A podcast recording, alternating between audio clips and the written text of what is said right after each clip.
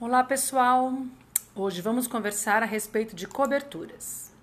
Cobertura ou telhado é um subsistema do edifício, sendo o conjunto de elementos ou componentes com a função de proteger o espaço interno das intempéries do ambiente exterior, como neve, chuva, vento e outros.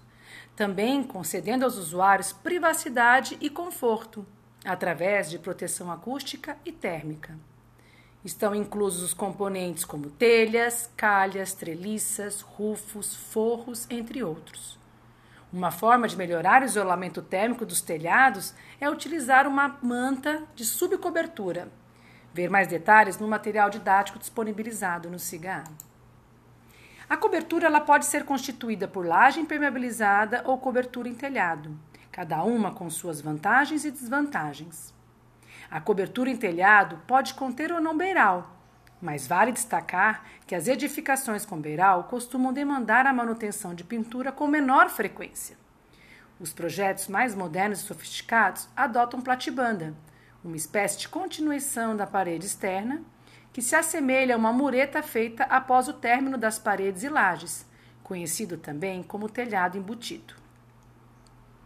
O telhado deve também promover a captação e distribuição das águas pluviais. Algumas prefeituras, como a de Florianópolis, para edificações maiores de 100 metros quadrados, exijam, exigem que tenham projeto de captação de água de chuva.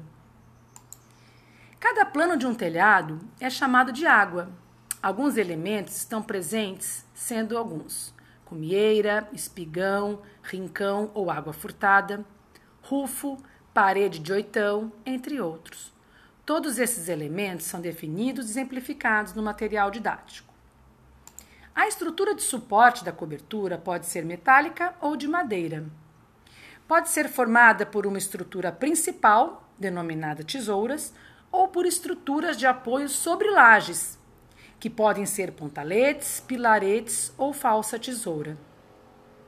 Já a estrutura secundária ou trama quando completa, é composta por terça, caibro e ripa, e incompleta por caibro e barrote. Esta última é usual para telhas de grandes comprimentos, como a de fibrocimento, metálica e algumas plásticas.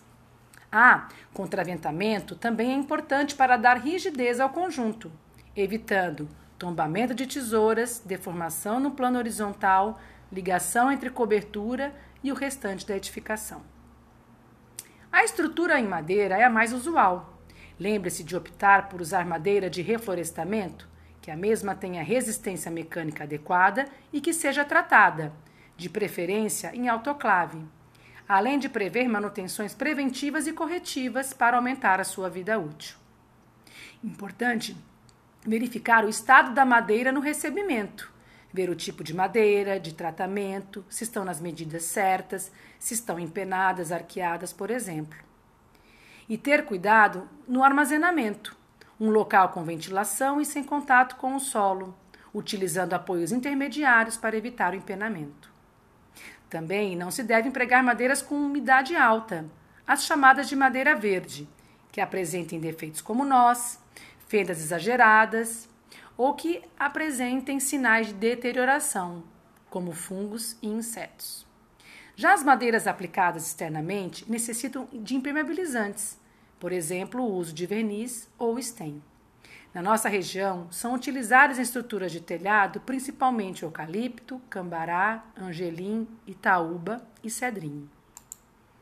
Assim como é definida a estrutura da cobertura, também é importante a decisão do tipo e material adequado para a telha, sendo este dependente de fatores como incidência de chuvas ou neve, temperaturas médias da região, tipologia da construção e disponibilidade de materiais e de mão de obra.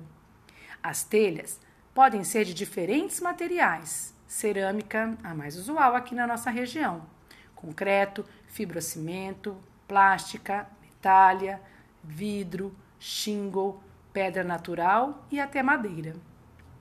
Uma curiosidade: embora o peso por unidade seja maior na telha de concreto em relação à telha cerâmica, essa diferença diminui significativamente quando comparado por metro quadrado, pois se utiliza uma quantidade menor de telhas de concreto. Há bastante procura no mercado pelas telhas de concreto, devido à durabilidade e conforto térmico. Ela requer menos madeiramento, economizando na estrutura. Normalmente, elas não vêm com esmalte, necessitando de uma limpeza ao menos uma vez por ano. Com relação ao seu formato, as telhas cerâmicas podem ser de sobreposição, como as telhas portuguesas, romanas, francesas, entre outras, e as compostas de encaixe, formadas por capa canal, como a paulista, plan e colonial. Deve-se levar em conta a inclinação do telhado no momento da escolha da telha. Se usar um com mais ou menos inclinação do que o indicado para o telhado, vai entrar calor, água e vento. Assim, definida a telha, verificam-se as dimensões, peso e galga, que é o espaçamento entre eixos de duas ripas consecutivas. A quantidade de telhas é calculada através da definição da área a ser coberta. A correção desta área em planta para a área inclinada e o consumo de telha por metro quadrado deve-se lembrar de considerar um acréscimo de 5% para quebras ou cortes. No material didático postado no SIGA explico passo a passo para este cálculo. Normalmente, a execução da estrutura do telhado é feita por carpinteiro ou por profissional que tem habilidade de carpintaria. A montagem é de forma artesanal, a partir de peças de madeira serrada de comprimento padrão. Muitas vezes não há projeto, sendo a construção totalmente dependente do conhecimento do executor. Vale citar que a NBR 7190 de 97, que é Projeto de Estruturas de Madeira, cita a presença imprescindível de um mestre carpinteiro na execução de uma estrutura de telhado de madeira. Em contrapartida, este método construtivo possibilita grande flexibilidade, possibilitando modificações no próprio canteiro de obras. Caso queira maior industrialização no processo de execução de estrutura, técnicas de pré-fabricação podem ser utilizadas. No material didático disponível no CIGA, vocês também poderão conferir a montagem de telhados com telha cerâmica, de concreto e de fibrocimento. Vale ressaltar os cuidados com relação à execução de calhas e rufos para garantir o desempenho da cobertura. Geralmente, telhados, terraços, lajes independente do tipo de cobertura do edifício, somente são lembrados quando ocorre algum problema. O sistema, que possui uma série de implicações no edifício, traz de forma imediata problemas ao morador do último andar, o qual não é o responsável pela conservação e manutenção do local, exceto no caso onde a cobertura é área particular. As infiltrações e problemas, os quais vão desde a quebra de uma telha, danificação da impermeabilização por algum instalador mal instruído ou simplesmente o vencimento da vida útil dos sistemas.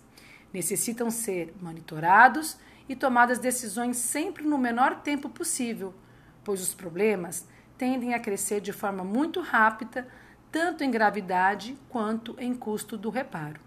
Por isso, a importância das manutenções que devem ser descritas no Manual de Uso, Operação e Manutenção da Edificação. Todo o trabalho na cobertura demanda atenção ao atendimento das normas do Ministério do Trabalho, principalmente a que trata de trabalho em altura e segurança na construção civil. Somente pessoas treinadas tecnicamente e sob segurança deverão transitar sobre a cobertura. Bom estudo e até breve.